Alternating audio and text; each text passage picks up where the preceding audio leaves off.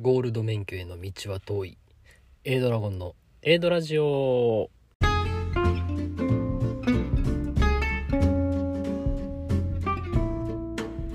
始まりました。A ドラジオ。パーソナリティの A ドラゴンです。この番組は私 A ドラゴンが大好きな言葉興味を持てば全て楽しいをコンセプトに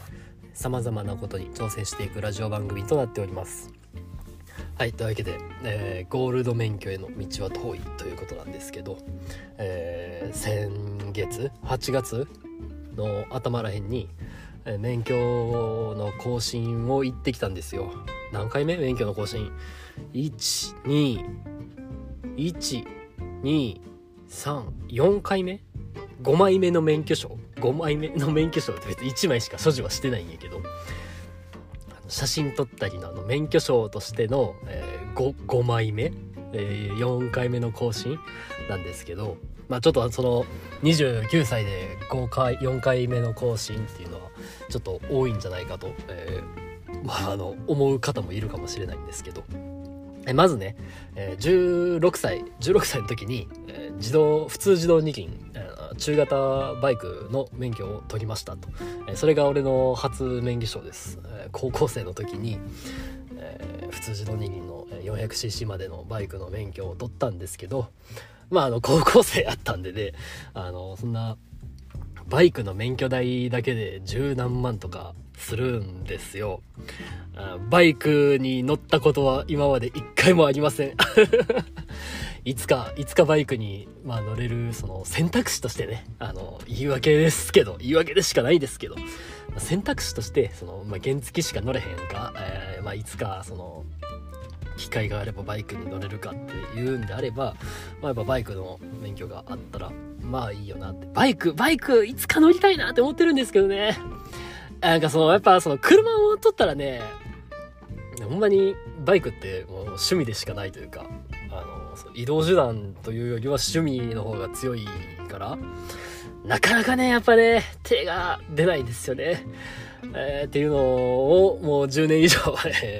やってますね。まあ、いつか、いつかバイク乗りたいって、もう一生のうちに一回でいいから、そのバイク自分のバイク乗りたいなっていう夢を淡く抱いておりますが、えー、初めての免許証ですでまあ、18の時に、えー、まあ、みんなが大体大体の人がこのタイミングで取るであろうあの車の免許を高校を卒業したちょっとのタイミング、まあ、18の時に、えー、こう車の免許を取りましたと。で、まあ、そこでねこう、まあ、大体周りのみんながあの車の免許を最初免許証って最初緑色なんですよあの有効期限何年何月みたいなところが。で1回目の更新終わったら青免許みたいな青色にその子があるんですけど俺で、ね、その16の時にあのバイクの免許を持っとったからそのバイクの免許が緑緑やったんですよ。で、1回目の更新っていう扱いになるから、その車で免許取ったタイミングが。あの、周りみんながその緑の免許みたいな時に、俺はあの、1回バイクの免許からの更新やから、俺はあの、もう悠々となんかあの、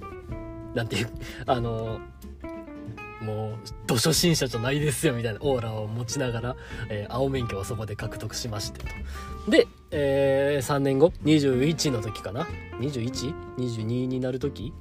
？21? ちょっと微妙やけど、まあ、どっかそこら辺のタイミングで、えー、1回更新がありましたと。で、そのさらに3年後とか、かな ?24 歳ぐらいの時に、またあの、更新がありましたと。まあ、ここまでは、まあ、その、初心者の扱いやったりとか、そんなんがあったんかなんか、どうやったか忘れたけど、まあ、そこまでは、まあ、その、ゴールド免許になる可能性ゼロやったんですよ。なんか、多分ね、ゼロやったんですよ。その、更新の期間が3年やからか、なんかそ、なんかそういう兼ね合いがあって、そこゼロ、そこまでにゴールド免許になる可能性はゼロやって、いや、ゼロじゃなかったんかもしれんな。いや、まあ分からへんけど、まあまあそこまでは別に俺特に金を止めずに、あの、普通に青免許、青免許、俺や、みたいな感じだったんですけど、その24の時に取った免許の、えー、期間が、その青免許ってなんか俺3年のイメージで、ゴールド免許やったら5年みたいなイメージだったんですけど、その24の時に取った免許が青免許やったんやけど、更新は5年後みたいな感じやって、で、その時になんでって思って調べたら、なんかその1点か2点か、軽微な違反みたいな人は、なんかその、青免許やけど、ゴールド、青免許やけど、その3年じゃなくて5年、その有効期限ありますよ、みたいな、えー、枠が、最近？最近なんか、昔からあったんか知らんけど、なんかあるみたいで、それで俺、その、青免許を5年間所持しとくみたいな感じやって、なんか俺としてはね、あのー、もうその、そこも3年で、多分そ、その24で免許を更新した時が多分2年ぐらいは、えー、多分違反とかなかったから、次、次の更新でゴールドやって思いながら言っとったから、その、ゴールドになるまでにあと5年もかかるやん、みたいな感じで思って。で、あ、そうか、みたいな感じで戻って、まあまあ次はゴールドだね、みたいな感じで思っとったんですけど、その24の時に、えー、その、青免許、有効期間5年の免許を更新して、まあ今年、29の年に、まあゴールドになるやろうと思っとったんですけど、えー、あれは3年前ぐらいになるんかな、2020年とかやった気がするんやけど、えー、使いましてと いや、笑い事じゃないよ。いや、ほんまに。いや、あの、いや、笑い事かもしれんけど、あの、踏切一時停止違反みたいなのに使わったんです。使わったんですけど、俺としては、あの、その、すぐ踏切越えてすぐ警察がピピピーって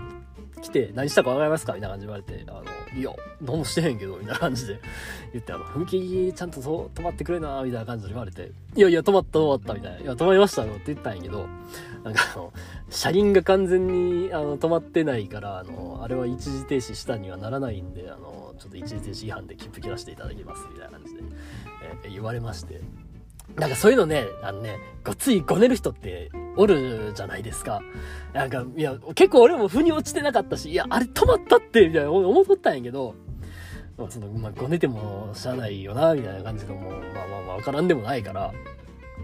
うしぶしぶそこで、えー、一時停止違反で2点取られて、えー、反則金6000円やったかな、なんか払わされて、くっそー思いながら、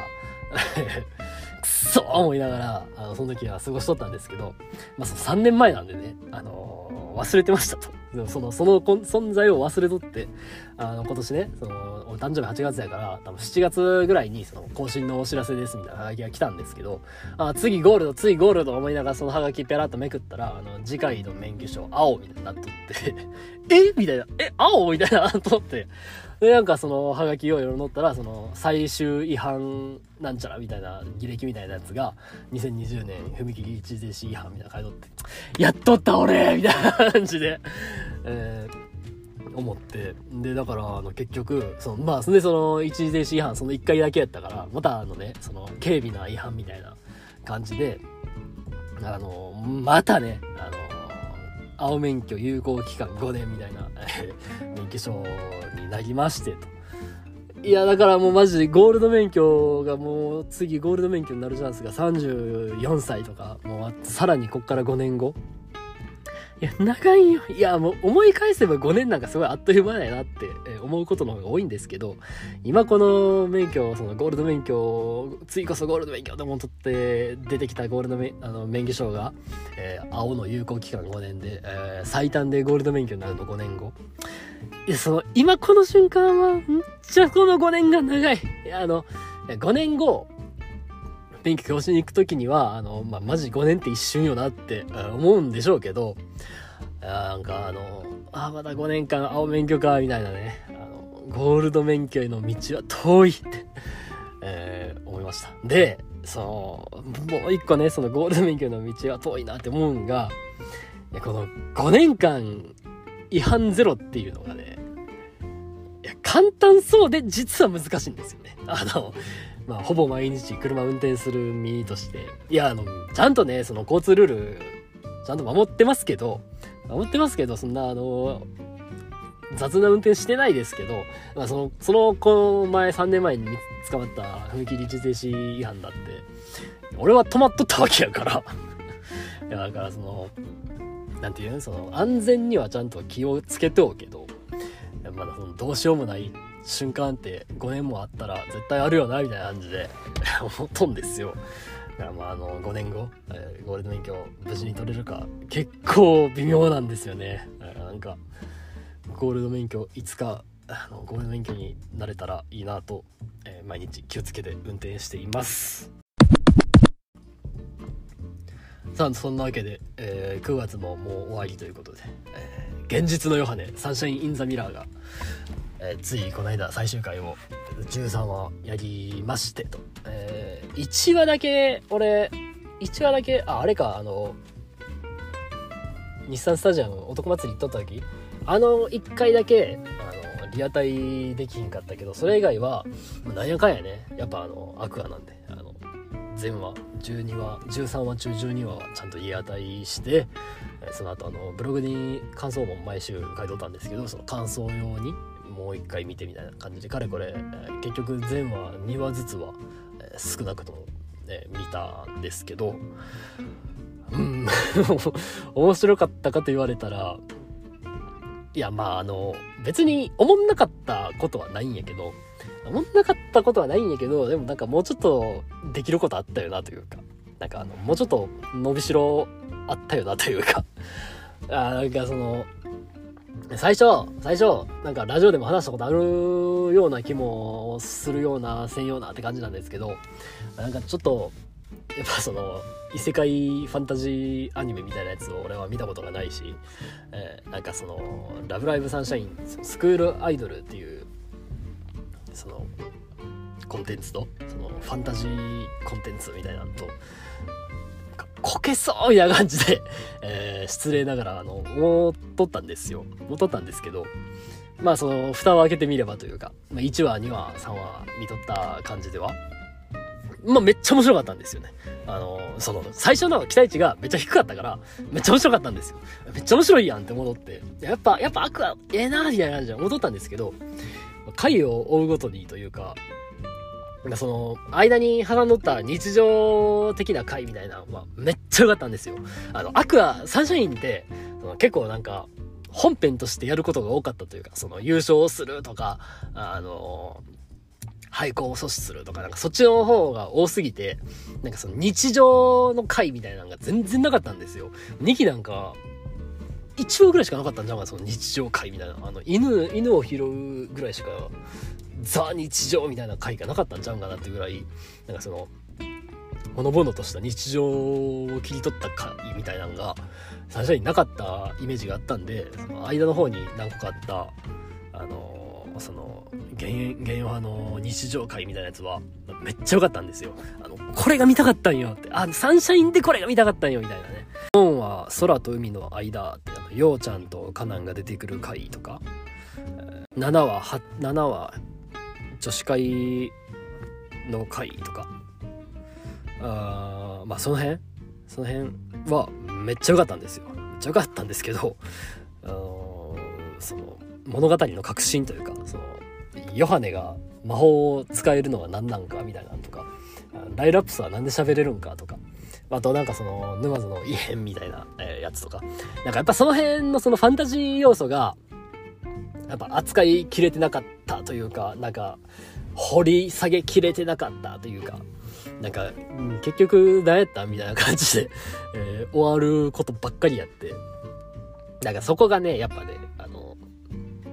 別に思んなかったわけじゃないんやけど、ちょっと、まああの、まあ、もやもやした感じで終わったな、みたいな。なんか結局何やったんやろ、みたいな感じで終わったな、みたいな。なんかそんな感じやって。いや、面白かった。うん、面白かった部分もあったけど、まあ、やっぱ、やっぱあのー、その、俺が一番ね、あの、はぁってなったんが、その、12話 ?12 話でその、ライラプスと、えー、ヨハネが、なんか、別れるんじゃないんやけど、別れるというか、一つになるというか、みたいな。まあ、ライラプスがもう喋れへんようになるみたいな回やったんですけど、なんかあの辺がね、なんか俺ね、いや、ま、わ、わからんことはないんやけど、わからんことないんやけど、なんか、いや、ようわからんぞ、みたいな感じの、えー、展開やって、なんか、その、結局、ライラプスになんかヨハネがなんか妹可愛い妹になれみたいな魔法をかけてそのなんかヨハネが結局かけた魔法なんかなんかヨハネじゃないその沼津の異変的な異変の性の異変の反対のエネルギーみたいななんかその街としての魔力みたいなやつのなんかそのライラプスに魔法をかけたんかなんかその辺がなんかすごい微妙な感じやったし。でなんかそのライラプスにその可愛い妹になれみたいな感じで魔法をかけた割になんかライラプスはもう一人の私なんか足りない私みたいな感じになんか持っていったりみたいななんかな、な、何何みたいなど、どういうことみたいな感じの、えー、なんかそこがね、なんか結構その、まあその異変、異変が結局何やってんみたいなとかは、まあ、あるけど、あるけど、まあ、その、バトル要素ももっと見たかったけど、まあ、あの辺はやっぱ、あの、元がスクールアイドルやから、なんか、やっぱやりにくい部分あるんかな、みたいな感じで、まあ、そこは諦めとったというか、捨てとった部分やったんですけど、まあ、その、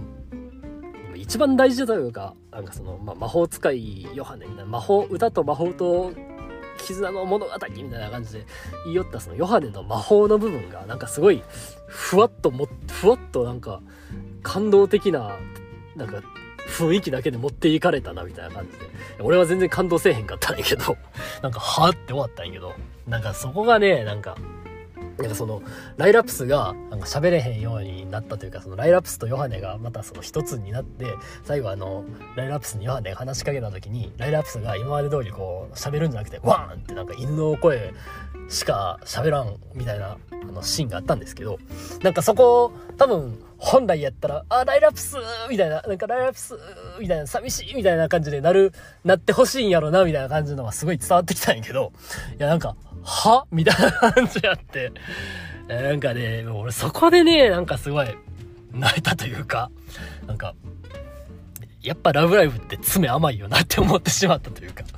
いや、なんか俺ずっとラブライブめっちゃ好き言うと終わりに、あの、ラブライブの脚本に関しては、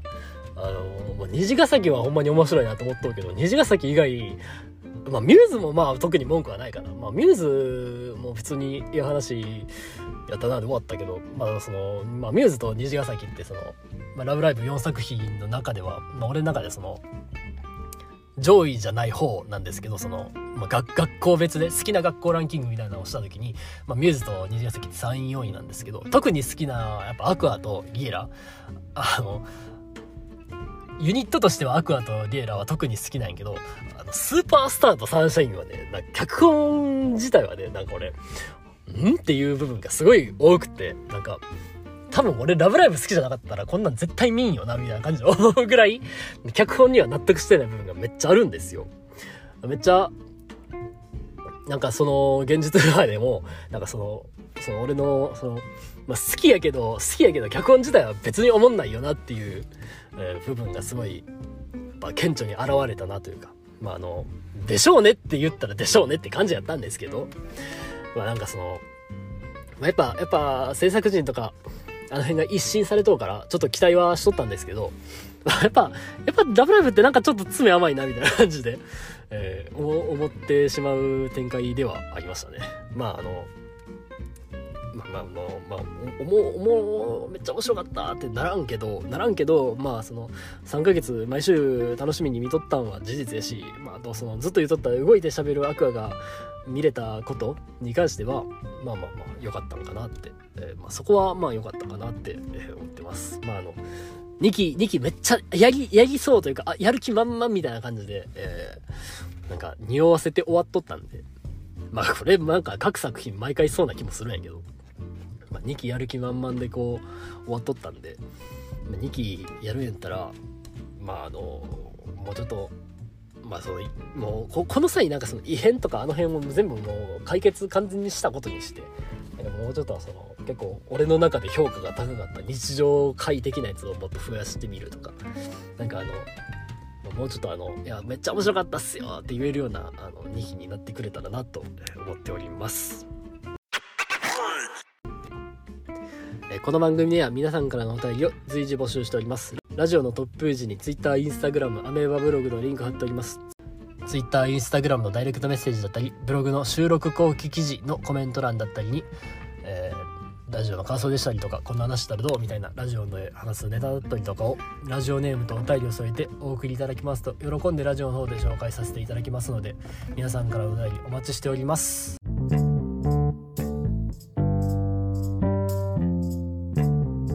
はいそんなわけで、えー、9月も無事に無事に、えー、最終週に最終週1週間のうちに 2, 本無理やりねじ込んで、えー、なんとかあの 2, 本ラジオを配信することができたんですけど。いやなかなかすごいね。もうもうなんかもういよいよこの月2回配信が、え、怪しくなってきたんじゃないかなって 思ってるんですけど。まあその一旦一旦もうその月2回配信が、あの、間に合わんかった時、あもう多分俺そっから多分、しばらく俺多分ラジオ出てこないと思うんで。なんとかそのこのこの月2回配信が途切れるまでは頑張ってラジオを撮っていこうと思います。あのマジでネタ募集してます。というわけで、えー、本日の放送はここまで、A、ドラゴンでした。バイバイ。